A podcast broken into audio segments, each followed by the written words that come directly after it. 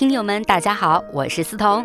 二零二四年了，不知不觉，爱因斯坦有你们陪伴着，是有近一年的时间了。那在这一年里呢，非常感谢大家的支持和喜爱。而在全新的二零二四年里呢，我和某某就要在爱因斯坦里增加点不一样的节目板块了，那就是奇思诡异小故事。